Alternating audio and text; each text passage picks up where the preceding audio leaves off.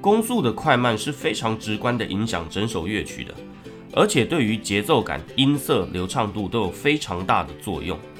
那我们就来说说怎样训练自己的弓速吧。弓速的概念，弓速的快慢控制跟节拍是有关系，就是一个弓要装入几个节拍。那我们先来理清楚什么是节拍吧。我们想要请问大家。如果演奏一个四拍的节拍，那节拍器要打几下呢？一，当然是四下；二，当然是三下；三，当然是五下。请大家作答一下吧。答案是五下哦。这个问题相信很多人都会存疑，那我们就来讲讲吧。其实我们认知的节拍是一个长度单位，用来讲述节拍的长度，也就是要有起点跟终点。所以，我们数拍的时候，四拍要数一、二、三、四，停，这才是对的。如何训练弓速？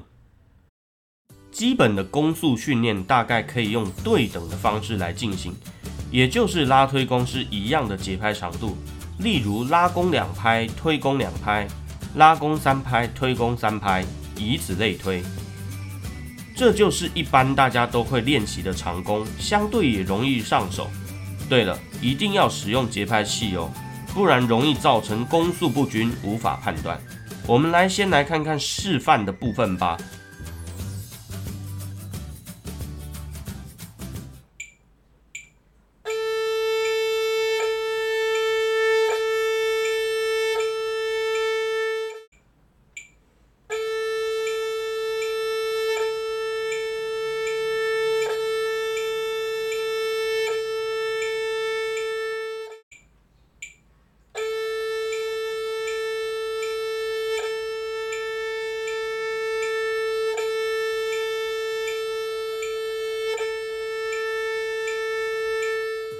接下来就是重头戏喽，我们可以使用不对等的方式来训练自己的运功速度和力量结合，借此来达到自己的攻速掌握。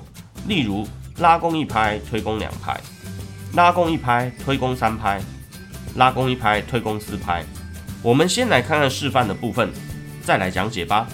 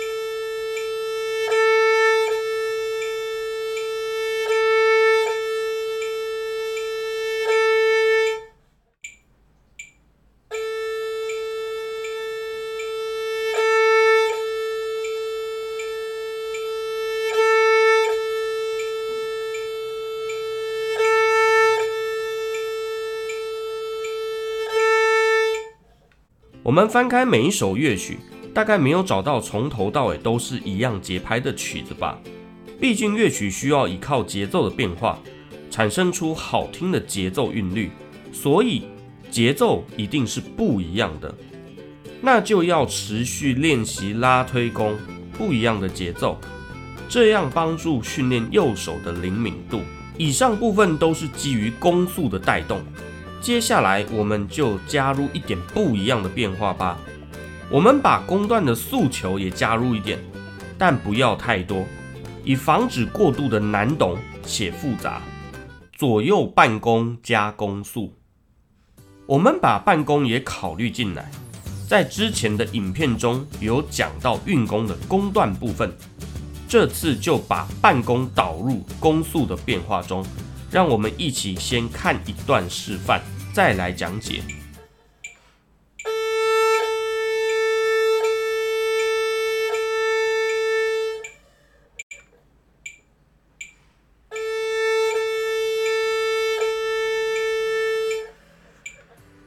许多乐曲可能是乐句的关系，都会是小声或者弱起。这时候，刚刚的半弓开始运弓就显得特别实用。这个办公可以是右办公，也可以是左办公。这样运功可以让弓毛贴弦的摩擦震动不过度，产生出来的音色很一致，让声音好听且细致，不会过于粗糙。以下我们先来听第一首示范乐曲《小蜜蜂》。